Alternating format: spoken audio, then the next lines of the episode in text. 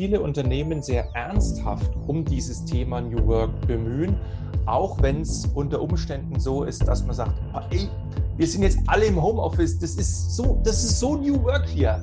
Rebellentalk, der große Freiheit.com. Und hier sind wir wieder, die zwei Positionierungsrebellen der große Freiheit.com, Jens Alsleben und ja, Christa, heute mal ausnahmsweise getrennt. Ja, genau. Äh, ich bin nämlich Corona isoliert äh, und äh, deswegen sitzen wir heute nicht zusammen. Aber das macht nichts. In Zeiten der Hochtechnologie kriegen wir das auch so hin. Und wir sind auch heute wieder nicht alleine, sondern mit uns ist der Markus Fett in der Leitung. Ein herzliches Grüß Gott nach Nürnberg. Ähm, der Markus weiß, als gebürtiger Mittelfranke freue ich mich ab und zu auch mal in die Heimat äh, zu, zu kommen. Und schön, dass du heute bei uns bist. Grüß dich, Markus. Ja, hallo, ich freue mich auch. Ja, der Markus äh, ist äh, den New Workern natürlich äh, bekannt, äh, der äh, The German Godfather of New Work. Äh, du hast sehr viel publiziert, du hast mit HumanFi eine fantastische Organisation aus, aufgebaut rund um das Thema New Work. Aber sag doch mal einfach ein bisschen was zu dir, ähm, zu, zu, dir als Mensch und zu deiner Mission rund um das Thema New Work. Ja, äh, gebürtig aus Ansbach im schönen Frankenland, ne, wie du ah. schon gesagt hast, äh, wohne in Nürnberg. Ich bin jetzt von Haus aus ähm, Psychologe mit Nebenfach Informatik und das begleitet mich eigentlich mein ganzes Berufsleben lang. Ich bin immer interessiert an der Sache, wie, wie, was geht im Menschen vor, wie geht es dem Menschen in der Arbeitswelt und zunehmend auch, wie verbindet sich das mit den neuen äh, Technologien, wie werden wir zusammenarbeiten. Also das ist ein faszinierendes äh, Gebiet. Und über die Jahre ist dann für mich der Schwerpunkt New Work einfach auch gewachsen. Eine neue Arbeitswelt, wie können wir tatsächlich den Menschen mit seiner Wertschätzung und mit seiner Wertschöpfung, also da äh, verwirklichen, wie können wir für uns alle eine zukunftsfähige Arbeitswelt bauen. Das sind so die Kernfragen, die mich beschäftigen. Das Ganze mache ich äh, mit HumanFi, mit äh, meiner Firma, wo ich Co-Founder bin, also wir begleiten Unternehmen in ihren Projekten. Also das sind manchmal New Work-Projekte, das sind manchmal auch andere Projekte. Äh, wir bilden in unserer Akademie selbst Menschen aus als Organisationscoaches oder beim Thema New Work. Das ist unsere zweite Säule und unsere dritte Säule. Das mache ich hier gerade. Ich versuche das Thema New Work ein bisschen in die Öffentlichkeit zu tragen. Ich schreibe Bücher, ich halte Vorträge, einfach um Menschen ähm, zu inspirieren und auch äh, die Ideen, die ich für zukunftsfähig halte, einfach auch ein bisschen unter das Volk zu bringen. Ich bin, 46, bin 46, verheiratet, habe zwei Kinder und äh, äh, gucken wir mal, ob die Kinder da heute noch mitspielen, wenn wir, wenn wir das hier aufzeichnen. Ja, wäre schön. Wäre wär, wär lustig, wenn die mal reinkommen. Ist ja auch so ein bisschen New Work, gell? Ja, ja, die Vermischung von Privatem und Beruflichem ist ja schon lange nicht mehr aufzuhalten. Und es macht ja auch ein bisschen so sympathisch, ne, wenn man dann den, den Menschen hinter der Arbeitsrolle kennenlernt. Wir, wir drei, wir wissen, wenn wir von New Work sprechen, dann haben wir ein ziemlich gutes Bild, denke ich. Und das haben wir auch schon ein bisschen abgeglichen. Ähm, ähm, ich habe aber draußen erlebt oder wir erleben es immer wieder, dass Menschen zwar von New Work sprechen, aber eigentlich nicht wirklich genau wissen, was das bedeutet. In der Konsequenz, in der Führung. Ja, sie haben so eine, das ist wie so eine Blase, die, die barbert so durch die Gegend und dann heißt es ja, das ist menschlich und wir haben uns jetzt alle lieb und, und so. Und also da werden diverse Dinge da draußen verstanden. Kannst du äh, aus deiner Sicht der Dinge sagen, was bedeutet New Work als Experte? Mhm. Also vielleicht noch äh, ganz kurz zur Situation der Unternehmen. Äh, also bis vor zwei Jahren ungefähr, also bis vor Corona, äh, da hätte ich auch noch gesagt, also die Unternehmen, die, die, die schwimmen da total rum und die wissen auch nicht, ähm, äh, was sie machen. Und das ist auch in der Großzahl der Fälle äh, der Fall. Aber inzwischen muss ich sagen, also sowas wie du schilderst, ja, das gibt's, aber in, in der Zwischenzeit muss ich sagen, dass sich viele Unternehmen sehr ernsthaft um dieses Thema New Work bemühen, auch wenn es unter Umständen so ist, dass man sagt, ey, wir sind jetzt alle im Homeoffice, das ist so, das ist so New Work hier, ja. ja. das, ist, das ist es halt nicht, aber man muss den Unternehmen zugutehalten, dass sie sich wirklich bemühen. Und äh, jetzt zur Frage, was New Work eigentlich ist. Ähm, ich habe jetzt äh, aufbauend auf dem Werk des Begründers Bergmann für mich jetzt mal ähm, fünf Prinzipien formuliert, von denen ich sage, dass sie sich äh, im Unternehmen spiegeln sollten.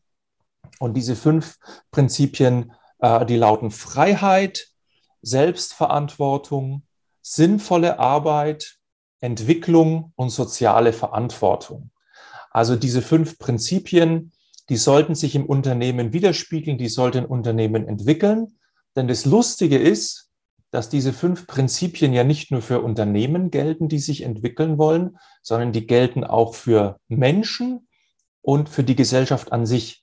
Also ich komme ja aus dem Einzelcoaching, ich habe jetzt 15 Jahre Einzelcoaching auf dem Buckel. Äh, und auch wenn ich mit Menschen in der Veränderung arbeite, sind es diese fünf Prinzipien, die diese Menschen verwirklichen, um eine Veränderung zu erzeugen. Mhm. Also ich sage sie gern nochmal, Freiheit, Selbstverantwortung, sinnvolle Arbeit, Entwicklung und soziale Verantwortung. Da unsere Firma große Freiheit heißt, haben wir schon oft erlebt, dass, dass wir gefragt wurden, was bedeutet denn Freiheit am Ende des Tages? Was meint ihr denn? Und wie würdest du das sagen im Kontext von New Work? Was bedeutet Freiheit? Mhm. Also Freiheit heißt im Unternehmen zum Beispiel, dass ich Experimentierräume schaffe. Und zwar das kann wirklich auch physisch sein, dass ich sage, pass auf, ich stelle Menschen zur Verfügung, Geld zur Verfügung, Räume zur Verfügung, die etwas Neues ausprobieren dürfen, die neue Wege gehen dürfen. Also wir haben das in Deutschland leider ein bisschen ausgelagert an die Start-up-Kultur. Also die Start-ups, die haben in Deutschland die Erlaubnis, zu scheitern und neue Dinge zu tun. Das sind unsere Innovationskasper, die sind die flippigen Typen, die es bitte überall geben soll, nur nicht bei uns, weil die stören einfach nur. Ja. Aber eigentlich ist das so das, das, die erste Aufgabe von Unternehmen zu sagen, wenn wir neue Wege gehen wollen, müssen wir die Experimentierräume dafür schaffen. So, das funktioniert aber nur mit einer, wie ich sie nenne, Kultur des Unperfekten. Hm. Also es, es muss natürlich im Unternehmen Bereiche geben, da zählt null Fehlertoleranz. Also ein Atomkraftwerk, das baust du nicht, wenn du sagst, ich probiere es einfach mal. Schauen wir mal, ob der Filter hält. Ne? Ja, mhm. das funktioniert natürlich nicht. Aber wenn es um äh, Entwicklung von Menschen geht, um Entwicklung von Zusammenarbeit, dann sollte ein Unternehmen Zonen definieren, wo es sagt, da dürfen Fehler passieren, da darf man sich ausprobieren. Und ähm, diese Kultur des Unperfekten sollte möglichst große Bereiche des Unternehmens erfassen, damit man auch sich entwickeln kann. Und das funktioniert leider im Moment noch nicht sehr gut, weil wir haben oft eine Kultur der Bestrafung oder der, auch der administrativen Bestrafung. Also da wird kennt man aus dem Militär. Ne? Da wird einer bestraft, damit fünf Leute Bescheid wissen, was hier läuft. Ähm, und diese beiden Punkte zusammengenommen, diese Experimentierräume und diese Kultur des Unperfekten, das wären zwei mächtige Hebel, um zu sagen, ich treibe jetzt tatsächlich das Freiheitsgefühl, das, das, das, das Freiheitsbewusstsein in einem Unternehmen voran. Also Freiheit bedeutet Fehler machen dürfen.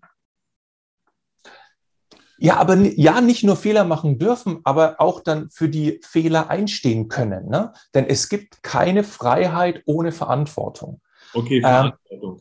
Ähm, äh, genau. Also ab, ab, aber äh, äh dafür, ich kann dann gut für meine Fehler einstehen, wenn ich weiß, da wird mir nicht die Rübe runtergerissen und ich bekomme mhm. die Gelegenheit, daraus zu lernen. Wobei wir ja in unserer Schule lernen und äh, in unserer Erziehung lernen, dass wir möglichst perfekt sein sollen. Und ähm, viele, viele Leute glauben ja auch, sie müssen gut sein, sie müssen perfekt sein. Das heißt, wenn die dann plötzlich diese Erlaubnis kriegen, unperfekt zu sein, ähm, wie ist deine Erfahrung? Klappt das denn? Meiner Ansicht nach, also ich habe vor ja vor zehn Jahren mich auch ganz intensiv diesem Thema Burnout gewidmet, also dieser praktisch, äh, die habe ja auch ein Buch darüber geschrieben etc. Und was ich damals festgestellt habe, ist, dass sich zwei Phänomene sehr ungünstig verquicken. Und zwar das eine ist der Perfektionsanspruch. Der würde ja noch funktionieren, wenn die Leute ein positives Selbstbild hätten, positive Potenzialmöglichkeiten, aber der Perfektionsanspruch äh, verknüpft sich mit dieser Angstkultur, ja, ja. und mit dieser, ne, wo, wo, äh, also wenn ich jetzt nicht perfekt bin, dann passieren ganz schlimme Dinge, dann verliere ich meinen Job oder ich werde angeschrien oder irgendwas. So. Äh, das heißt, wenn ein, wenn, wenn wir jetzt ein Unternehmen haben, wo die Leute sagen, wo wir die Botschaft reinschicken, äh, ach, pass mal auf, ist gar nicht so schlimm, sei doch mal so, sei doch mal unperfekt, ne? das ist doch in Ordnung, ja, dann äh, kämpfen wir eigentlich äh, gegen zwei Fronten. Wir, wir, wir kämpfen gegen diese allgemeine Unternehmenskultur, wo es heißt, ist, wir haben hier eine Null-Fehler-Toleranz, das ist im, im System verankert. Wir kämpfen aber auch gegen äh, diese individuelle äh, psychische Einstellung, sagen, das, das, das, das kann ich nicht, das kann ich nicht. Also unperfekt sein, das geht nicht. Ja? Äh, und wir müssen tatsächlich äh, die Leute auch, und da seid ihr ja ganz stark, denke ich mal, in dem, was ihr tut, äh, wir müssen die Leute äh, hin äh, coachen, indem wir ihnen erlauben, wieder Mensch zu sein. Denn nichts anderes bedeutet es, Fehler zu machen. Also wir haben ja das Menschliche aus dem Arbeitsprozess äh, äh, herausgedrängt. Also schon im Sprachgebrauch. Ne? Also wir müssen unsere Batterie wieder aufladen, wenn wir erschöpft sind. Oder wir sind abschalten. Genau, wir müssen abschalten.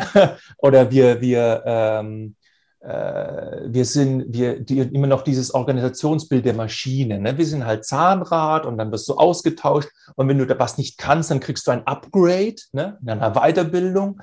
Also äh, wir, wir, wir, wir denken und sprechen über uns selbst als Maschinen und Maschinen, die sind entweder an oder aus, die sind entweder perfekt oder sie laufen nicht.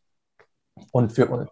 Was, was du ja auch ansprichst, ist äh, dieses Thema der psychologischen Sicherheit, ne? was äh, so wichtig ist, äh, was aber ähm, von vielen Leuten gar nicht richtig besetzt werden kann. Was bedeutet es eigentlich, sich sicher zu fühlen äh, im Kontext äh, meiner Arbeitswelt?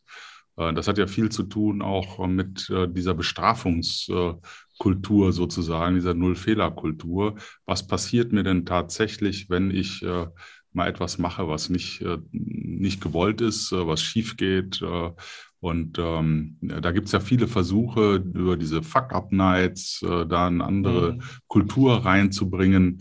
Ähm, was ist denn aus deiner Sicht äh, tatsächlich zielführend? Also was muss ich tun, unternehmenskulturell, damit die Leute äh, nicht äh, die Sorge haben, das Ganze ist nur Heuchelei, sondern die Leute dann tatsächlich sagen, ja, cool, äh, hier kann ich wirklich äh, mich ausprobieren. Was braucht es dafür von Seiten äh, des Systems? Mhm.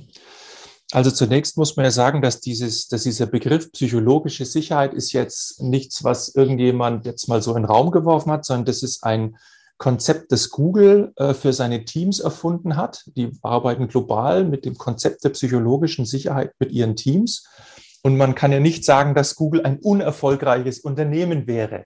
Und Teil von Googles Erfolg ist tatsächlich auch, dass die, äh, was bestimmte New Work-Aspekte, wie jetzt die psychologische Sicherheit angehen, sehr, sehr äh, äh erfolgreich sind und das super umsetzen. Äh, jetzt zu deiner Frage, ähm, was wir tun könnten, um diese Faktoren zu stärken. Also da komme ich wieder tatsächlich auf die Führungskräfte zurück. Also wenn wir uns das Unternehmen so als einen, einen menschlichen Körper vorstellen, dann sind die Führungskräfte eigentlich sowas wie das Skelett. Ja, die, die, die halten das eigentlich zusammen. Diese, ohne die funktioniert nichts. Die, das Skelett sorgt dafür, dass du dich bewegen kannst, dass der Muskel nicht rumschlabbert oder so, ja, sondern dass alles an seinem Platz sitzt. So, das bedeutet, ähm, die Führungskräfte als in Anführungszeichen Skelett des oder Knochen des Unternehmens äh, müssen im Grunde die Überzeugungen oder das Verhalten, das sie haben wollen, selbst vorleben. Das heißt, wie eine Führungskraft mit ihren eigenen Fehlern umgeht, zeigt, wie sie mit den Fehlern anderer umgeht. So, und viele, äh, also aus, aus, aus eigener Erfahrung ähm, und auch in, in, in Coachings ähm, erlebe ich oft Führungskräfte, dass die sehr ungnädig mit sich umgehen, wenn mal Fehler passieren. So, aber mit dieser Sicht auf sich selbst, weil wir, wir übertragen oft die Sicht, wie wir über uns denken, äh, auf das, wie wir über andere Menschen denken. Ne? Und dann sind wir ungnädig auch mit anderen Leuten gegenüber. Das heißt, ich muss erstmal auf mich selber reflektieren, sagen, wie, wie, wie, wie, wie kann ich mir verzeihen? Also klingt jetzt ein bisschen pathetisch, ne? aber im Endeffekt ja. läuft es drauf raus. Ähm, äh, wie kann ich mir verzeihen? Und die Fähigkeit dazu definiert eigentlich auch so ein bisschen, wie kann ich anderen Leuten verzeihen und wie gehe ich mit den Fehlern von anderen Leuten um. Ja, also Fremdführung bedeutet in erster Linie auch immer äh, Selbstführung. Und da sind wir ja ganz schnell bei dem Thema, ähm, also wie ist mein, die Beziehung zu mir? Und, und mhm. mein, mein Kernfeld in unserem äh, Zusammenspiel ist das Thema Selbstliebe zum Beispiel. Und diese Selbstliebe ist in dem Kontext total wichtig, weil Selbstliebe bedeutet, einmal sein wahres Selbst anzunehmen und sich, was du gerade sagst, auch zu verzeihen. Und äh, das ist auch unsere Theorie. Also wir haben ja, wir haben ja beide dieses Thema Positive Leadership. Das beginnt aber, also bei Jens ist es das Thema äußere Führung und bei mir ist es das Thema innere Führung. Das, äh, wie positiv gehe ich mit mir überhaupt selber um? Wie, wie gnädig bin ich mit mir? Mhm. Und, ähm, und ich, ähm, also mein Gedanke dazu ist, und was ich auch leider immer sehe oder was wir sehen, ist, dass wir in vielen Unternehmen Menschen haben, Führungskräfte haben, die jahrelang, jahrelang darauf gedrillt wurden, quasi, oder die sich dadurch, äh, äh, dadurch gemessen wurden, dass eben null Fehler waren, dass alles perfekt lief und so weiter. Und, und das ist ja der, der Unterschied in, dem, in der Transformation, sind wir ja gerade von einer sehr sachlich getriebenen Welt in eine menschzentrierte Welt, in eine Beziehungswelt. Und da haben wir jetzt unheimlich viele Führungskräfte, die jahrelang äh, das anders gemacht haben. Und die sollen jetzt plötzlich umdenken. Das ist ja quasi, als wenn sie äh, äh, zehn Jahre lang oder, oder 20 Jahre links rumgelaufen sind, jetzt sollen sie plötzlich rechts rumlaufen. Das, äh, da haben die, da ist das Bein schon äh, auf der linken Seite verkürzt und, und jetzt sollen sie plötzlich andersrum gehen. Das, das äh, ist ja schon fast gar nicht möglich. Wie mhm. macht ihr das oder wie ist eure Erfahrung? Wie, wie geht ihr daran? Weil das ist ja unser Kernthema sozusagen. Mhm. Äh, ich habe ja auch äh, hier irgendwo Regalmeter an Führungsliteratur stehen und man sagt, ja, ja, und man sagt mir, ja, was ist eigentlich Führung und Führung? Du machst da, und letztens habe ich eine tolle Präsentation von jemandem gesehen, der hat auf einem Slide hat er 15 Kompetenzen äh, aufgemalt, was Führungskräfte eigentlich können sollten. Und hat er gesagt, guck mal, das, kein normaler Mensch kann das überhaupt schaffen. So, ne? Und dann, ich habe mir da wirklich Gedanken gemacht. Und ähm, für mich ist Führung Beziehungskunst. Mhm. Es ist Beziehungskunst. Warum sage ich Beziehungskunst? Äh, weil, wie du selbst sagst, äh, äh, ganz richtig, es hat immer mehr mit Menschenführung zu tun, also mit, wie setze ich mich mit Menschen auseinander, etc. Aber es hat auch mit Kunst zu tun, weil du kannst es nie bis ins Letzte äh, definieren, vorhersagen, festlegen. Es bleibt immer ein Stück Improvisation und ein Stück eigener Touch. So. Mhm.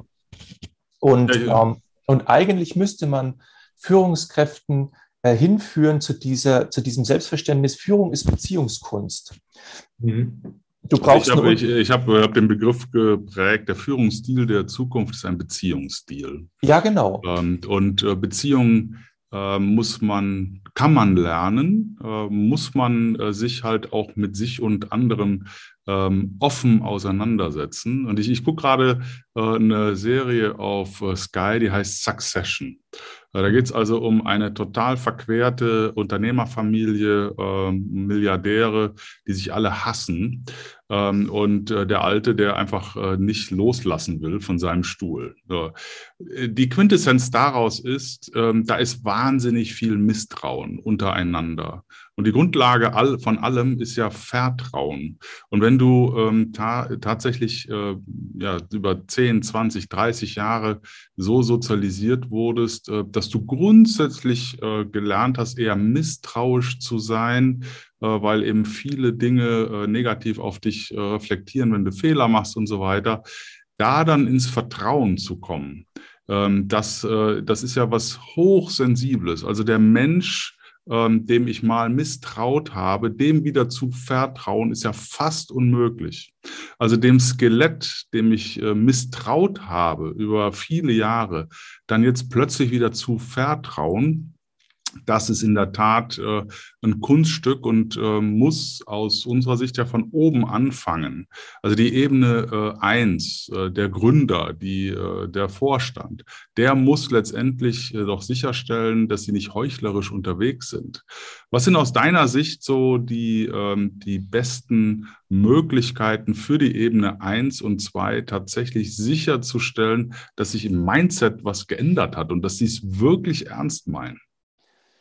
Also, ähm, meine, meine Überzeugung ist ja, äh, es gibt ähm, Zwillinge, und zwar es gibt Vertrauen einerseits und Verantwortung andererseits. Verantwortung und Vertrauen treten zusammen auf oder sie treten zusammen nicht auf. Mhm. Deswegen, ähm, ich, ich kenne diese Diskussion, ja, wie können wir Vertrauen schaffen und es ist so, so schwierig und so. Ähm, ich finde, der, ich, also ich glaube, der Schlüssel, wie man Vertrauen in Organisationen aufbauen kann, ist, dass man gleichzeitig den Menschen beibringt, Verantwortung zu übernehmen. Mhm. Und äh, was ich feststelle, ist, es gibt in Menschen unterschiedliche Reifegrade der Verantwortungsübernahme. Also da gibt es so eher so weiter unten ist die Schuldverteilung. Ich übernehme keine Verantwortung. Der Meier, der Meier muss das machen. Der Meier hat es verbockt. So. Äh, oder äh, die nächste Stufe ist dann die Rechtfertigung. Ah, die Umstände waren ja so schwierig. Also, okay, der Meier kann auch nichts dafür, aber die Umstände, ja, ganz schwierig oder so. Ne? Und dann gibt es noch so zwei andere Stufen. Ähm, äh, die, die, die, die allermeisten Führungskräfte, äh, die, die ich so kenne, vielleicht kenne ich die falschen, weiß ich nicht, ja, aber die haben so diese Stufe der sogenannten Verpflichtung. Die Verpflichtung ist die Stufe, ich muss, ich mache das auch, aber ich will es eigentlich nicht. Also muss halt gemacht werden. So. Und im Grunde äh, müsste man äh, die Verantwortung, also die, die, den, den Reifegrad der Verantwortung in einer Führungskraft so erhöhen, dass man Verantwortung übernehmen will. Und das können wir zum Beispiel von den Kindern lernen, ja. Also die Kinder, die wollen in der Küche mithelfen, die wollen das Fahrrad mit reparieren, die sind, die haben noch keine Schuldgefühle oder die sind noch nicht beschämt worden oder so, sondern die haben eine Lust an der Verantwortung. Und deswegen ist diese Frage, die du gerade gestellt hast, ähm, wie können wir Vertrauen erhöhen? Äh, ich finde, äh, man kann das nicht gar nicht so gut direkt angehen, sondern man, man erhöht Vertrauen in der Organisation dadurch, dass man den Menschen, vor allem, also eigentlich allen Menschen, aber ne, wir müssen praktisch denken, auch vor allem den Führungskräften, den Reifegrad ihrer Verantwortungsübernahme erhöht. Das und Lust, Lust an der Verantwortung. Lust an der das Verantwortung. Das klingelt nach, das finde ich äh, ist wunderbar. Wie erhöhe ich denn die Lust an der Verantwortung? Äh, also man muss, und das ist tatsächlich auch wieder so ein Coaching-Ding. Ähm, es gibt da einen, den sogenannten Responsibility Process von Christopher Avery. Mit dem arbeiten wir und der, der äh, äh, ist in, in einem, in einem, in einem Coaching-Prozess, werden dann praktisch ähm, drei Schritte dann gegangen. Ja? Also das ist, da, man, man setzt sich bewusst mit dem, mit dem eigenen Reifegrad auseinander. Man, man setzt sich bewusst damit auseinander, was man denn tatsächlich erreichen will.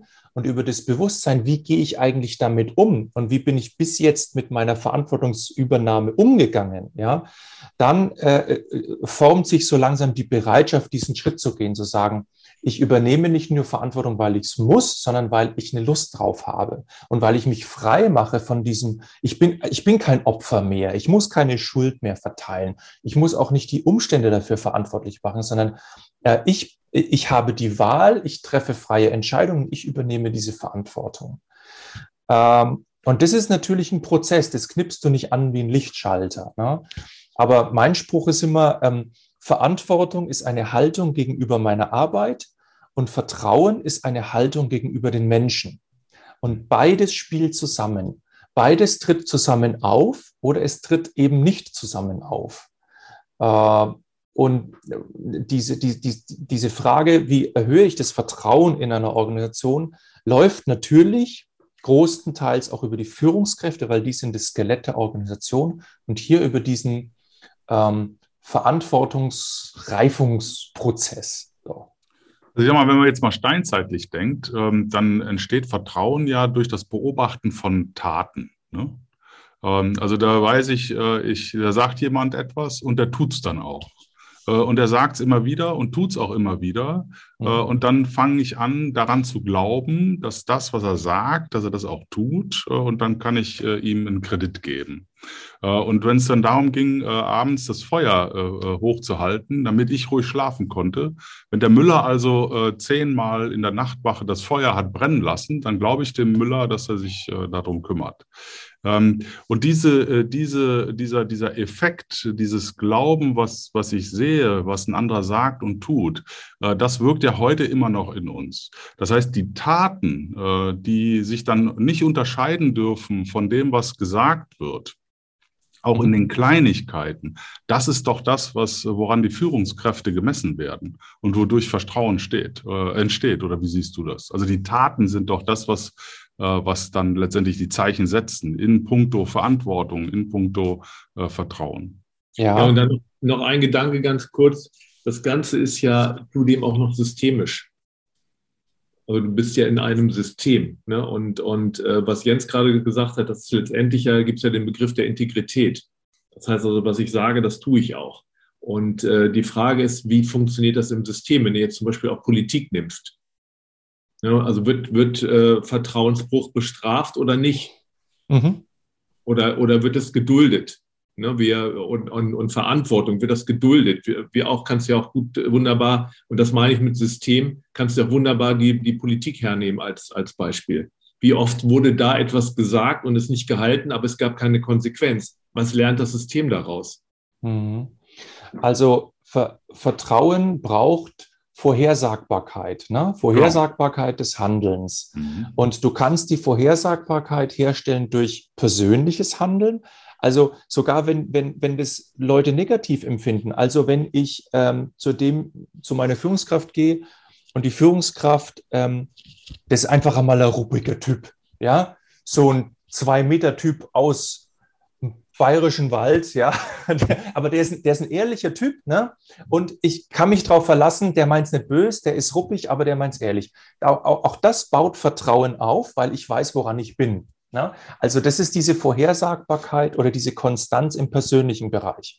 Im systemischen Bereich ja, bin ich auch total bei dir, dass man zum Beispiel, ähm, äh, wie, ich habe mal irgendwo, irgendwo so einen komischen Satz gelesen, ähm, das ging auch, glaube ich, über das Militär irgendwie von Clausewitz oder so. Nichts zerstört die Moral einer Truppe so sehr wie Sonderbehandlungen für Offiziere oder so. Irgendwie stand da mal was. Ja, ja. Ne? So. Also wenn es in einem System immer Leute gibt, für die die extra Wurst gebraten wird, das ist natürlich keine Konstanz in der Regel. Ähm, und, und das baut dann auch kein Vertrauen in das System auf. Jetzt muss, ich, jetzt muss ich mal zwei kurze Anmerkungen zum Militär. Du hast jetzt einmal äh, äh, am Anfang was zum Militär gesagt und jetzt.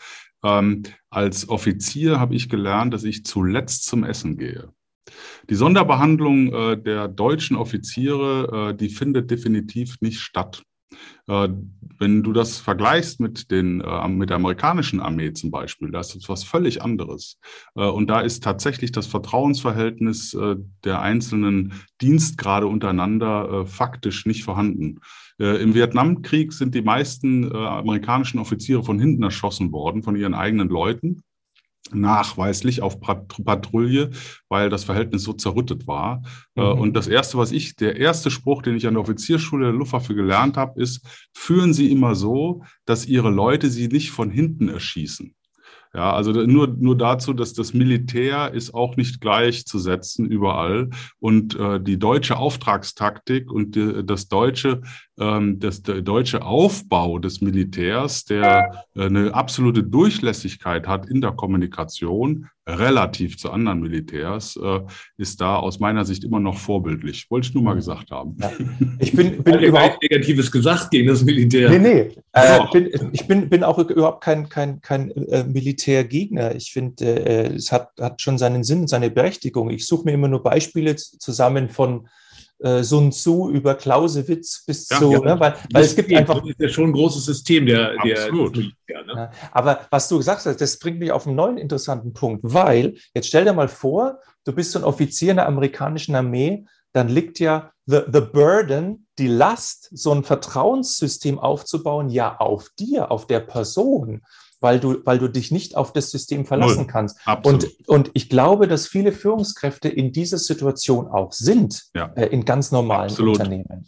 Ja, hundertprozentig. Wie gehen Sie damit um? Ne? Das ist ja das, was ich, worauf ich hinaus wollte mit meiner Frage. Wie gehe ich damit um, wenn ich eine Führungskraft bin? Ich bin ja. meinetwegen integer. Mhm. Und äh, aber im System ist Integrität gar nicht, äh, gar nicht probat, also es wird gar nicht gefördert. Was mache ich denn dann? Mhm. Naja, im, im Zweifelsfall oder im Extremfall müsstest du dann rausgehen, ne, wenn es dich kaputt macht. Ja, äh, weil, ne, weil, weil, weil du kommst ja, du kommst ja ständig in die Bredouille gegenüber deinen Vorgesetzten, gegenüber den Mitarbeitern, äh, gegenüber deinem eigenen Gewissen. Also da, da, da, es, ist ja schon, es ist ja schon genug, die Alltagsarbeit zu erledigen und deine Leute gut zu führen, aber ständig gegen die eigenen Werte äh, ankämpfen zu müssen, das ist ja wahnsinnig anstrengend. Ja.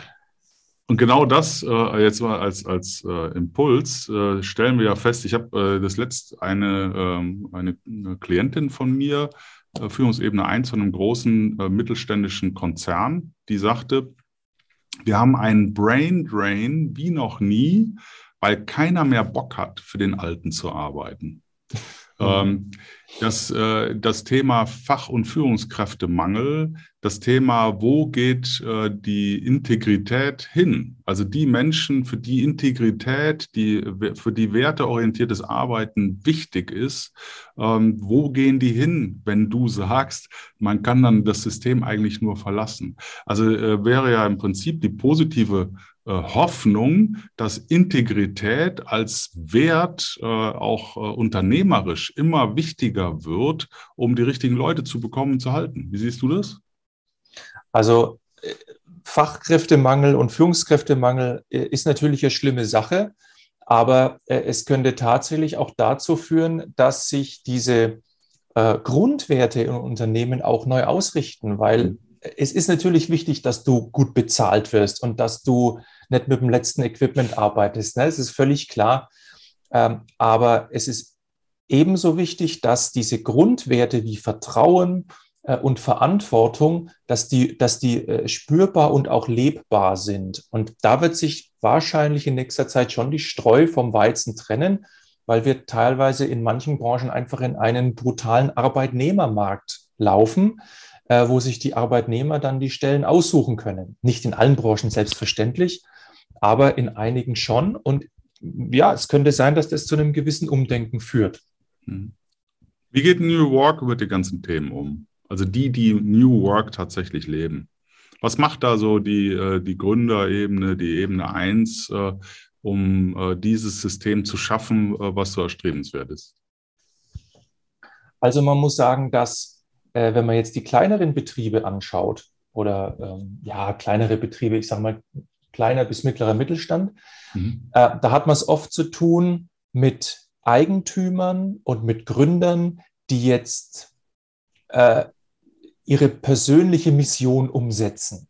Und das soll gar nicht blöd klingen, im Gegenteil, sondern die haben äh, eine persönliche Reise hinter sich, die haben Überzeugung und die sagen, pass auf, das ist eine gute Idee, das versuchen wir jetzt auch.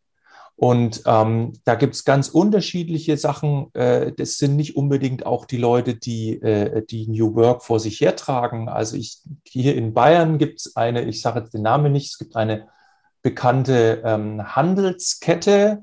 Da würde man überhaupt nicht vermuten, dass die New Work leben, aber äh, die, die, sind wirklich, das sind ganz tolle Leute, die sind, also ähm, aber das kommt dann eben auch von den Eigentümern. Ne? So drei Eigentümer, die sagen, das, davon sind wir menschlich wirklich überzeugt. Also wenn man jetzt in diese Sache reingeht, Handwerksbetriebe, kleiner Mittelstand, mittlerer Mittelstand, dann sind es meistens von oben herab Leute, die das als persönliche Mission begreifen. Mhm. Wenn ich jetzt gehe auf die Konzernebene, dann bin ich ganz ehrlich, ich kann die Frage nicht beantworten, ob ein Konzern überhaupt New Work umsetzen kann. Hm. Einfach aufgrund der Größe. Weil man hat ja zum Beispiel bei Konzernen mit 50.000, 80.000 Leuten, hat man ja nicht mal eine einheitliche Unternehmenskultur. Das sind viele kleine Kulturen. Ne? Und wenn du sagst, äh, du, du möchtest da irgendwie steuernd eingreifen, dann hockst du da in sechs Ländern mit 10.000 Leuten. Äh, das wird schon ähm, herausfordernd. Ja, äh, ich finde es gut, wenn die Leute sich damit befassen. Und ich würde aber niemals von einem Konzern äh, den, da, den Anspruch erheben wollen, wir werden jetzt ein New Work-Konzern. Ich, ich halte es für sehr schwierig. Wird es denn immer noch Leute geben, das ist jetzt schon fast eine philosophische Frage, wird es denn weiterhin Menschen geben, also das ist jetzt auch tatsächlich meine Theorie, weil ich beschäftige mich auch sehr stark damit, ähm, wie, wie geht es in Zukunft weiter? Würden werden, weil, weil ich glaube, dass dieses Thema, äh, angefangen bei den Führungskräften, wo wir gerade darüber gesprochen habe, Integrität, Selbstliebe, Selbstbewusstsein, Selbstvertrauen. Also ich kann mich ja, kann ja nur anderen Menschen vertrauen. Das hat Carl Rogers, glaube ich, mal gesagt. Das Vertrauen, was ich in andere äh, setze, beginnt bei mir selber. Also aus meinem eigenen Vertrauen zu mir. Ähm, das, da sind wir ja, also da sind Jens und ich ja ähm, äh, vornehmlich unterwegs. Aber es geht ja letztendlich noch weiter. Was ist denn mit den, mit den ganzen anderen Ebenen unter den Ebenen 1 und 2? Und ähm, wie sehr sind Sie bereit, sind Sie bereit, wenn Sie nicht Führungskräfte sind, sich mit sich selber auseinanderzusetzen, um zum Thema Selbstvertrauen zu kommen und so weiter, um zum Thema Verantwortung? Weil ich kann nur, man kann letztendlich ja nur wenn ich mich selber gut führen kann, auch eine Verantwortung übernehmen. Wenn ich mich selber immer als Opfer sehe, kann ich keine Verantwortung übernehmen. Das geht rein, rein intrapersonell gar nicht. Mhm. Und, äh, so, und dann ist die Frage, wie, wie geht das in Zukunft weiter? Wann, äh, wann, und da sehe ich tatsächlich auch die Führungskräfte mit in der, in der, in der, in der Verantwortung, nicht nur jetzt rein unternehmerisch, weil ich glaube, äh, durch den demografischen Wandel werden werden äh, die Unternehmen sich auch dahin verändern müssen, dass sie keine Fachleute mehr einstellen, sondern Potenzial einkaufen vom Markt. Und das Potenzial bedeutet in erster Linie Menschen, die einen gewissen Reifegrad haben, die also in der Bereitschaft sind, äh, ähm, sich persönlich weiterzuentwickeln. Also rein als Mensch persönlich weiterzuentwickeln in die Richtung Selbstliebe, Selbstvertrauen, Selbstverantwortung und so weiter. So, da frage ich mich, äh, das ist tatsächlich so, eine Frage, wie, wie geht das weiter? Wie wird sich die Gesellschaft entwickeln? Wird das wirklich in der, in der Breite laufen? Weil ich habe neulich gerade gelesen, dass es wieder einen Trend gibt bei jungen Leuten, die keine Verantwortung übernehmen wollen, die Lust haben äh, oder, oder weil sie es nicht tun wollen, äh, Staatsdiener werden wollen, Beamte werden wollen. So, wo ist da aus deiner Sicht, aus deiner Erfahrung, wo geht da die Reise hin? Schaffen wir es, dass wir auch in den Unternehmen äh, Potenzial äh, finden oder Menschen finden, die bereit sind? Oder wird es dann so werden, dass wieder in der klassischen Sinne geführt werden muss auf unteren Ebenen, wo der, wo der, wo der, derjenige, der die Führungskraft sagt, was derjenige zu tun hat? Das mhm. ist ja auch so eine Frage. Wie weit geht das wirklich nach unten durch? Also wo, wo ist da vielleicht sogar so eine, so eine, so eine, so eine Glasmauer oder irgendwie sowas? Mhm. Weißt du, was ich meine? Ja, Okay, äh, also, um mal so anzufangen. Es gab 2019 die Shell-Studie, die Shell-Jugendstudie. Und da war unter den prominentesten Werten der jungen Leute war Recht und Ordnung, mhm. ein sicherer Arbeitsplatz und eine gute Work-Life-Balance. Mhm. Äh, das ist jetzt nur ein, ein Studienergebnis, äh, was stellvertretend für meine Theorie steht, dass wir sehr viel an, an Sinnsuche in junge Leute reininterpretieren, die nicht da ist. Ja, das klingt nach einem äh, rundum Sorglos-Paket, was du gerade gesagt hast. Ja, äh, äh aber ich glaube, wir sind so die Generation, die jetzt diesen Sinnaufbruch sich ja. irgendwie wünscht. So, aber ich glaube, junge Leute sind da viel pragmatischer. Die wollen, die wollen ein bisschen Geld verdienen, dann wollen sie in Urlaub fahren äh, und dann wollen. Ich kenne die Umfrage mit dem Staat, kenne ich auch, ja. Ähm, der Staat ist ja der größte Arbeitgeber hier in Deutschland. Mhm. Also äh, da, was die jungen Leute betrifft, da dürfen wir die, ihre eigene Sinnsuche jetzt äh, nicht überschätzen.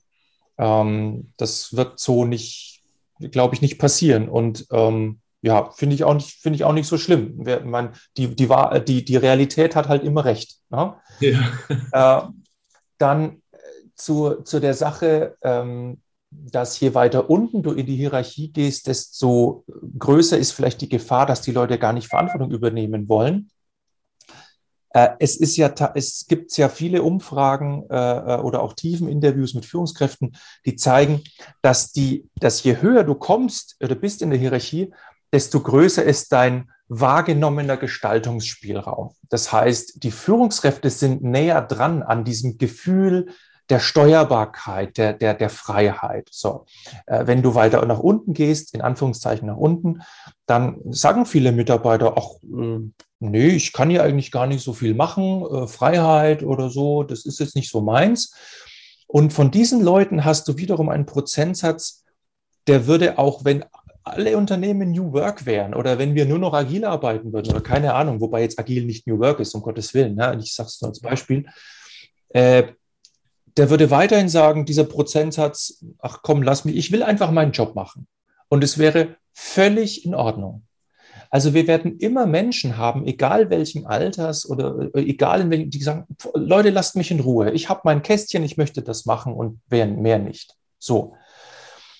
Was wir äh, trotzdem machen können, ist, dass wir versuchen, und da sind wir wieder am System, dass wir versuchen, äh, Organisationen zu bauen, die jetzt äh, vielleicht etwas weggehen von der strengen Hierarchieverteilung hin zu alternativen Modellen, also zum Beispiel zu Kreismodellen oder tatsächlich, äh, ich mag den Begriff jetzt nicht so, äh, zu, zu, zu, zu agilen Modellen, wo das wirklich auch gelebt wird und nicht, wo es halt nur so draufsteht, so als Cargo-Kult.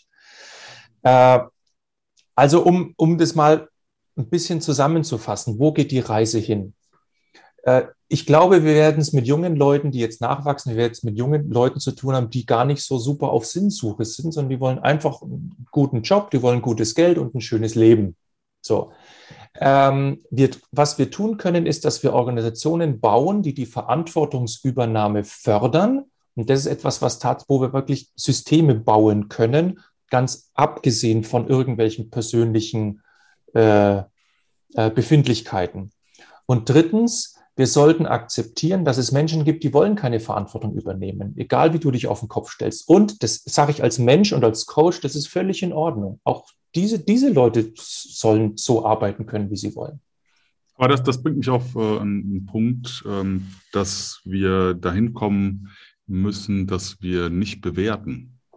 Also bestimmtes, äh, bestimmte Lebensmotive, bestimmte, die sich in bestimmten Verhaltensweisen ausdrückt, äh, als äh, äh, zu wenig ambitioniert, ähm, zu wenig leidenschaftlich, wie auch immer zu bezeichnen und dadurch dann Wege innerhalb der, äh, der Arbeitswelt äh, unter Umständen zu verschließen. Also wo ich doch hinkommen muss, ist grundsätzlich erstmal äh, die ähm, Art und Weise, wie Menschen leben wollen, ihre äh, Ängste, Sorgen, Motive, äh, ihre Ziele, ihre Leidenschaften, ihre Stärken überhaupt erstmal zu verstehen, um sie dann potenzial äh, und, und stärkenorientiert auch einzusetzen äh, und dann eben auch ähm, Entwicklungsmöglichkeiten im Arbeitskontext aufzeige, die eben für, für jede Form äh, des Engagements in Anführungszeichen äh, auch die Möglichkeit haben, A, in die Freiheit zu kommen, so wie du das beschreibst, und B, auch ins Accomplishment. Also, dass ich dann doch über die Jahre das Gefühl habe, ähm, das Maximale aus meinem Potenzial rausgeholt zu haben. Mhm. Wenn wir von Unternehmen sprechen, da ist als alleroberstes ist der Kundennutzen. Alles machst du, damit der Kunde einen Nutzen hat oder derjenige, dem, dem die Organisation dient. Ne? NGOs hat jetzt vielleicht keine Kunden, aber die wollen ja auch irgendwas bewirken. So, mhm. ich sage mal neutraler, der Organisationszweck. Und man sollte als äh, relevantes Kriterium, ob jetzt ein Mensch in der Organisation arbeitet, sollte man bewerten, ist es noch dienlich für den Organisationszweck und wenn der in seinem Kästchen sitzt und seine Arbeit macht und das macht er gut und es passt für den Organisationszweck, dann lässt man ihn bitte in Ruhe. Ich muss jetzt nicht den, ich muss jetzt nicht überall den, den, den, den, den Purpose-driven äh, Employee haben, der leidenschaftlich und lächelnd äh, 20 Stunden durcharbeitet. Ja, äh, aber äh, man darf, man darf nicht vergessen, eine Organisation hat eine sogenannte externe Referenz. Was soll ihre Wirkung sein in der Gesellschaft? im Markt, wo, in der Politik, wo auch immer. So. Und äh, da ist es tatsächlich für mich schwierig, Leute zu beurteilen nach ihrem emotional-mentalen Zustand, weil die so ticken, wie ich das halt nicht will. Das hat überhaupt keinen kein Zopf. Ja? Äh, man sollte meiner Meinung nach äh, versuchen, diese Grundwerte aufzubauen, Verantwortung, Vertrauen. Äh, man sollte versuchen, Freiheit aufzubauen. Aber äh, das wird sich dann wahrscheinlich auch mit so einer Art natürlichen Fluktuation regeln. Also wenn ich zehn Leute habe und neun Leute im Unternehmen sagen, dann kommt, wir müssen grüne Hosen anziehen und der zehnte sagt, ich mag aber keine grüne Hose anziehen, ja, dann kommen wir halt irgendwann langfristig nicht zusammen. Also es wird, man darf nicht vergessen, äh, unterschiedliche Unternehmen haben unterschiedliche Kulturen und es wird vielleicht so eine Fluktuation einsetzen von Menschen, die sagen, da docke ich an, da fühle ich mich wohl, da gehe ich weg, äh, äh, da, da fühle ich mich nicht mehr wohl. Und das fängt ja jetzt schon an. Mhm. Also in, in, in Amerika haben wir ja diesen äh, The Great Resignation. Mhm. Also die rechnen damit, oder in, in, in äh, Großbritannien, nächste Zahl, Großbritannien rechnen sie damit, dass 25 Prozent aller Arbeitnehmer den Job wechseln werden in diesem Jahr. 25 Prozent, normal sind 11 Prozent. Die Leute sind on the move. Die sagen, ich gehe dahin, wo ich andocken kann. Und darauf müssen sich die Unternehmen einstellen. Und jetzt nochmal zum Thema Führung. Da müssen sich auch die Führungskräfte drauf einstellen, zu sagen, wie gehe ich denn mit diesem Move um, mit dieser sogenannten Great Resignation? Ja. Mhm. das, das, bestätigt ja eigentlich, äh, oder das, äh, die, dieser, dieser Move bedeutet ja doch, dass es da eine, eine gewisse Anzahl von Menschen gibt, die sich mehr Gedanken äh, darüber machen, äh, äh, als nur ihr Geld zu verdienen. Das ist ja aus meiner Sicht eigentlich eine sehr, sehr positive Geschichte. Weil, und jetzt kommen wir, kommen wir sage ich jetzt mal, was Kritisches, was, was, was dieses ganze New Work angeht. Aus meiner Sicht, und das finde ich schade, deswegen sage ich das. Ich finde es grundsätzlich gut, diese ganze Purpose-Diskussion, dass man sich überhaupt Gedanken darüber macht. Ich finde es aber schade, wie das in einigen Unternehmen veroberflächlicht wird.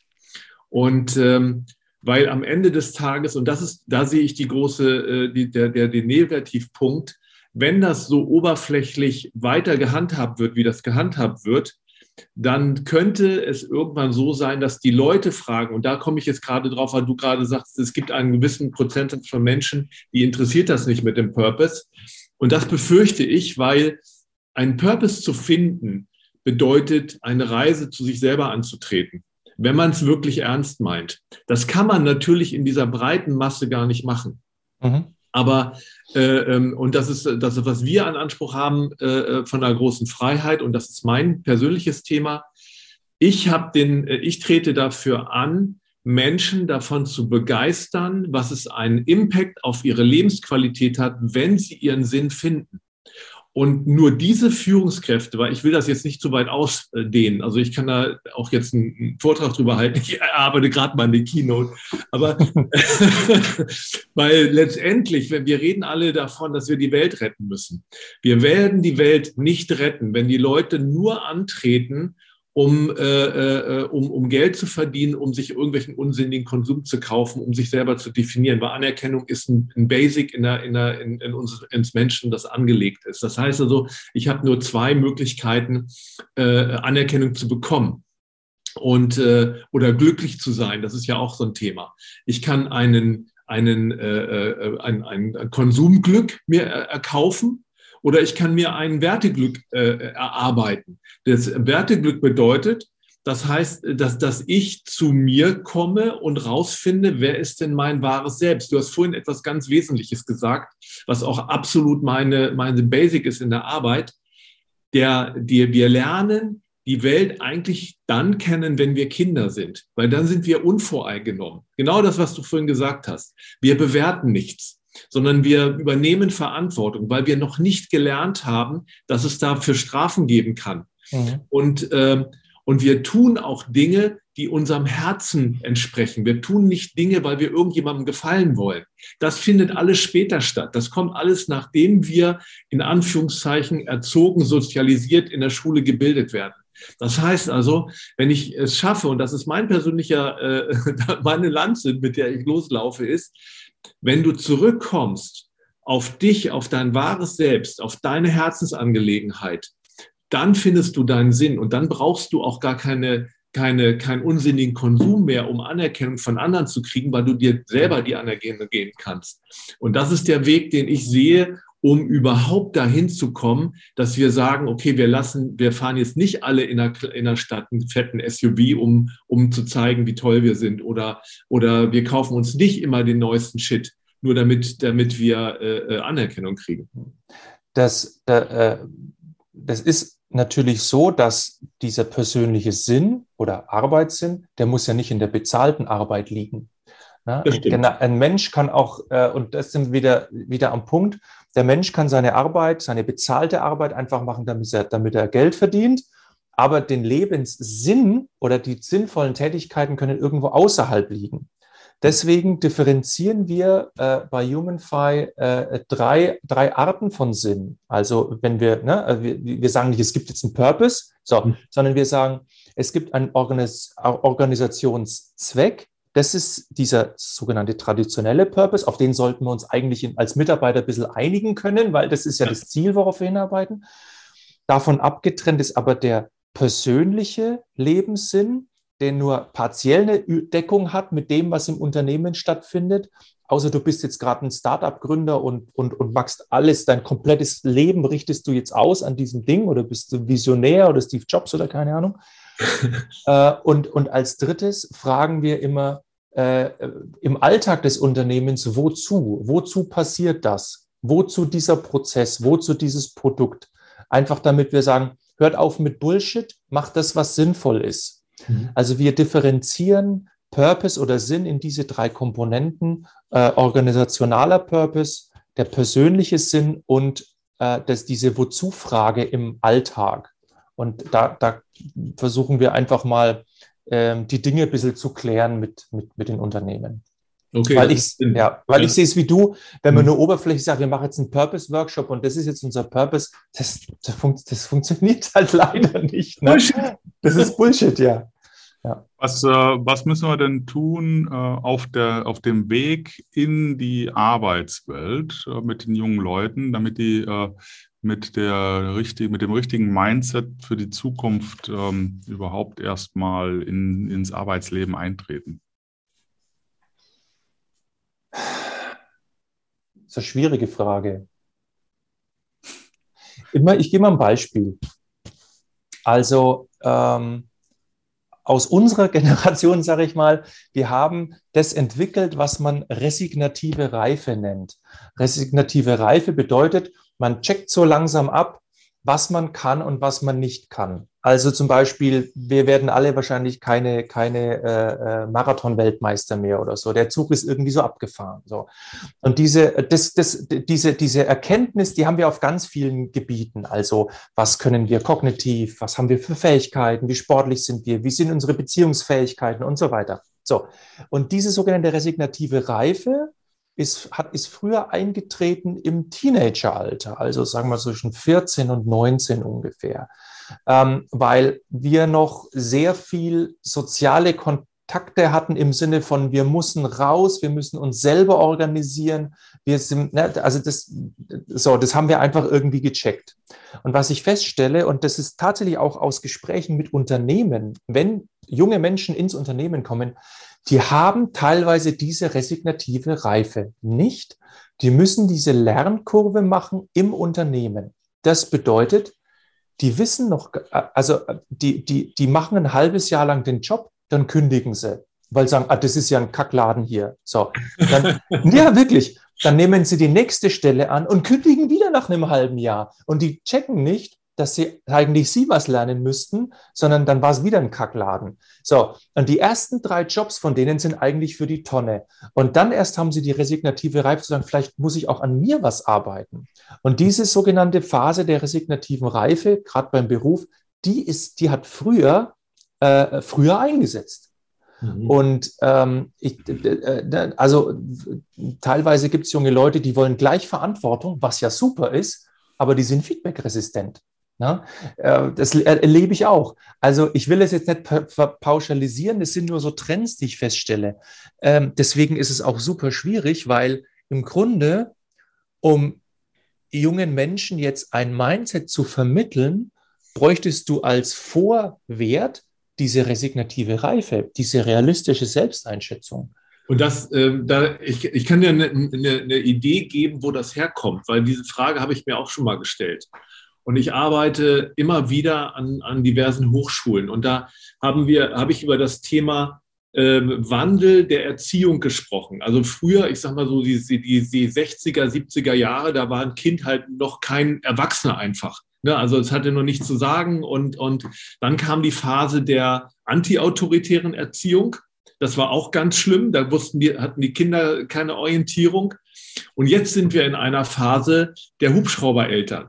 Das heißt also, ihre Eltern, ihre, ihre Kinder sind immer die Besten, die Tollsten und so weiter. Und da hatte ich eine Situation, da habe ich ein Projekt gemacht mit denen und dann äh, ging es darum, sich zu, zu, zu präsentieren. Und, äh, und dann hat eine, ein Mädel bei mir im Kurs gesagt, wissen Sie, Herr Ristau, früher war es so, ja, es gab das Anti-Autoritär oder, oder Kinder wurden, wurden nicht als vollwertige Menschen gesehen. Aber was heute passiert, sagte, sagte die, ist viel schlimmer. Wir werden alle als Prinzen und Prinzessinnen großgezogen und dann kommen wir plötzlich in die wahre Welt und haben überhaupt keine Ahnung, wer wir eigentlich sind. Ja. Und das ist, glaube ich, der Punkt, was du gerade gesagt hast. Also es gibt so wirklich total verrückte Beispiele. Es gibt so Sportlehrer, die verbieten es ihren, ihr, einer Mannschaft zu jubeln, wenn ein Tor gefallen ist, weil das andere Team könnte dadurch frustriert werden. Ja? Das ist kein Witz. Das ist kein Witz. Ja, also da sind oh wir schon. Ne? Oder ähm, äh, äh, wieder, wieder aus einem anderer, anderer Sportlehrer, der, der, der vergibt einfach nur noch Goldmedaillen. Weil, weil dann kommt sonst das, der Papa oder die Mama kommt, war, war, mein Kind war doch auch toll oder so. Ne? Der sagt, pass auf, ich, ich schenke mir den, den ganzen Blödsinn. Jedes Kind kriegt von mir nach dem Wettkampf eine Goldmedaille. Wirklich. Ja? Und wie willst du, wie willst du solchen jungen Leuten, die überhaupt nichts dafür können, äh, die sich nur an diese Welt anpassen, in, in, äh, in, in, in ein realistisches Selbstbild äh, vermitteln? In Thüringen haben wir mittlerweile 37 Prozent äh, der Abiturienten mit, mit der Eins-Form Komma. 37 Prozent. Das ist völlig, also das, das ist nicht realistisch. Ja? Mhm. Wir haben in Jahrgängen im Moment 54 Prozent machen Abitur. Vor, vor in den 80ern hatten wir noch 25 Prozent, die Abitur gemacht haben. Und natürlich werden die Abiturnoten immer besser. Die, die in Berlin, letztes Beispiel, in Berlin haben sich die die Einser-Abiture mit 1,5 oder besser in den letzten zehn Jahren versechsfacht. Sorry, aber das kannst du mir nicht erzählen, dass die Berliner so schlau sind, dass sich in den letzten zehn Jahren die Zahlen von 1,0 bis 1,5 versechsfachen. Also da, da wird einfach, denen werden die Noten hinterhergeschmissen ja, etc. Genau. Und äh, das, das kann man den jungen Leuten nicht ankreiden, aber wir haben es wirklich, und das sage ich auch aus eigener Erfahrung, mit jungen Menschen zu tun, die leider keine resignative Reife haben. Und da musst du nicht mit Mindset anfangen, sondern musst denen erstmal einen Realitätsbezug vermitteln. Ja? Äh, und eigentlich wäre das, wäre das Erziehungsaufgabe, das ist nicht Organisationsaufgabe. Ja, genau. Und die, die Erziehung, äh, wie du das auch schon gesagt hast, die verschiebt sich immer weiter nach hinten. Ne? Also was ja. Äh, häufig im Elternhaus eben früher stattgefunden hat, das müssen heute die Institutionen leisten. Äh, und darauf sind die Institutionen natürlich auch nicht, ähm, ja, ich sag mal, vorbereitet. Beziehungsweise da ist nicht, nicht der Raum dafür. Ne? Und dadurch äh, kommen, kommen wir natürlich auch in, in eine Konfliktzone rein, ähm, die dann auch zukünftig ähm, ja, adressiert und bespielt werden muss, weil so geht es ja natürlich auch nicht, nicht weiter. Und auch das verschärft den Fachkräftemangel. Ne? Absolut, also absolut. Ein, ein Unternehmen von mir geht jetzt dazu über, äh, die nehmen als Auszubildende nur noch Menschen über 30, die schon irgendwo gearbeitet haben. Die sagen, mhm. ich möchte wechseln, das ist interessant, was ihr macht. Äh, und die sagen, ja, okay, gut. Äh, mhm. Die, die, nehmen keine jungen Leute mehr auf, weil die dann nur schlechte Erfahrungen gemacht haben. Ja, ich habe das letzten Post gemacht äh, nach dem Motto, nehmt ihr auch über 50-Jährige. Ja. Wir müssen, wir müssen auch aufhören, ähm, letztendlich diese Schubladen zu bespielen, äh, dass man eben Ganz nur genau. in Ausbildung gehen kann, äh, wenn man äh, unter 20 ist sozusagen, sondern man kann lebenslang in Ausbildung gehen äh, und äh, man ist natürlich, kann kompensieren bestimmte Dinge, die junge Menschen können, die Ältere nicht können. Man kann vielleicht nicht alles kompensieren, aber im Sinne des äh, Unternehmenszwecks, des Organisationszweckes äh, und die, äh, die Resignationskurve, die wir dann schon gegangen ist, hat jeder in jedem Alter sicherlich was beizutragen, wenn er, wie du das so schön gesagt hast, andocken kann an den Unternehmenszweck. Äh, und das finde ich äh, ist ein spannender Ansatz, der noch viel zu wenig diskutiert wird. Mhm. Also, und wenn du jetzt ähm, über das Thema Verantwortung nachdenkst, ne, diese Generation äh, haben auch nie Verantwortung übernehmen müssen. Und das ist nämlich das, was ich auch sogar in der, nicht nur in der Schule, was wir da in der Hochschule auch erleben, dass wenn die Kinder schlechte Noten äh, haben, also äh, äh, Klausuren vergeigt haben, dann sind die Eltern da und klagen die Professoren an, weil die ja, ja schlecht waren. Also das heißt, die lernen überhaupt nicht, dass, dass die Leistung, die sie abliefern, irgendwas mit ihnen zu tun hat, sondern das sind immer die anderen. Und das ist dramatisch. Ich muss ein bisschen auf die Zeit gucken. Wie viel ähm, das denn? Also wie viel lange haben wir denn? Ja, wir sind schon äh, über die Stunde drüber. Ach, was? Uiuiui. Ja, ja, ja, ja. Und, und wir, könnten, wir könnten sicherlich noch einen halben Tag äh, sprechen. Aber vielleicht äh, hast du noch eine Idee, noch einen Impuls äh, für unsere Zuhörer so zum, äh, zum Schluss äh, als New Work-Experte. was ist der, der, der Führungsebene 1 und 2? was sind so die kleinen Quick Wins, Ideen, die du mitgeben kannst, um dieses Thema zu bespielen? Quick Wins gibt es bei der Persönlichkeitsentwicklung ganz, ganz wenige. ich, würde, ich, ich, ich, würde, ich würde vielleicht mal äh, versuchen, die nächsten äh, sieben oder zehn Tage mal durch meinen Job zu gehen und mich dabei selber zu beobachten, habe ich Lust auf Verantwortung? Und äh, wie stark kann ich anderen Menschen vertrauen? Mhm. Gar nicht, äh, um irgendwas zu verändern, sondern dann, das ist der erste Schritt, ein Bewusstsein dafür zu entwickeln, sich wirklich damit auseinanderzusetzen, habe ich Lust an meiner Verantwortung, an, an dem Platz, wo ich bin? Und wie gehe ich mit Vertrauen an andere Menschen um? Einfach damit man diese, diese, diesen ersten Schritt auf der Reise mal geht. Wer Menschen führen will, muss Menschen mögen. Genau. Wer Menschen führen, führen will, muss sich selbst mögen. Ja. Ne? Das sind unsere beiden Standardsprüche, weil das signalisiert auch das, was wir machen. Und dann, dann, dann, dann ergänze ich das, wer führen will, äh, sollte ein Beziehungskünstler sein. Ja. Ja. ja, super. Äh, ich, ich äh, denke, das äh, gibt uns ja eine gute Perspektive nach vorne, ähm, zu helfen, Beziehungskünstler zu noch mehr Kreativität zu kommen. Das ist das, was du und ich machen. Und ähm, ich kann nur sagen, von meiner Seite aus, es war ein Fest. Es hat äh, viel Spaß gemacht. Äh, ich habe noch 5000 Fragen. Vielleicht äh, machen wir mal eine Fortsetzung. Äh, Würde mich auf jeden Fall sehr freuen. Ich wünsche dir äh, großartige äh, ähm, ja, Erfolge, großartige Projekte, tolle Menschen und das, das Thema New Work, so wie du es ja auch richtig definierst und lebst, dann auch die Verbreitung findet, die es verdient. Ja, ich kann, das auch, kann mich nur anschließen. Also wir sind uns da auch sehr nah mit dem, mit den, mit dem Gedankengut. Und ich würde mich auch freuen, vielleicht können wir das tatsächlich nochmal fortsetzen, weil ähm, also das ist auch so dieses Thema, gerade dieses Thema Jugend, da kannst du einen eigenen Podcast von machen. Und äh, weil das ist letztendlich unsere, unsere Zukunft. Und äh, mir hat das super viel Freude gemacht. Mhm. Danke dir. Mir auch. Ich fand es auch total angenehm und danke auch für die Gelegenheit, dass ich da mal mich mit euch austauschen konnte. Gerne. Dann äh, sagen wir jetzt Ade äh, in Richtung Nürnberg. Äh, schönes Wochenende. Bleibt gesund und äh, munter in Großbuchstaben mit zwei Ausrufezeichen. Dein Kind war gar nicht da. Ich hätte es gern mal gesehen. Ja, ja, das ist auch äh, verdächtig still da unten. Ja. glaube ich, mich muss man nachgucken. Ja, da geht das Vertrauen schon los. Ja, genau. Also, bis dann. Servus. Alles klar. Ciao. Tschüss. Rebellentalk der große Freiheit.com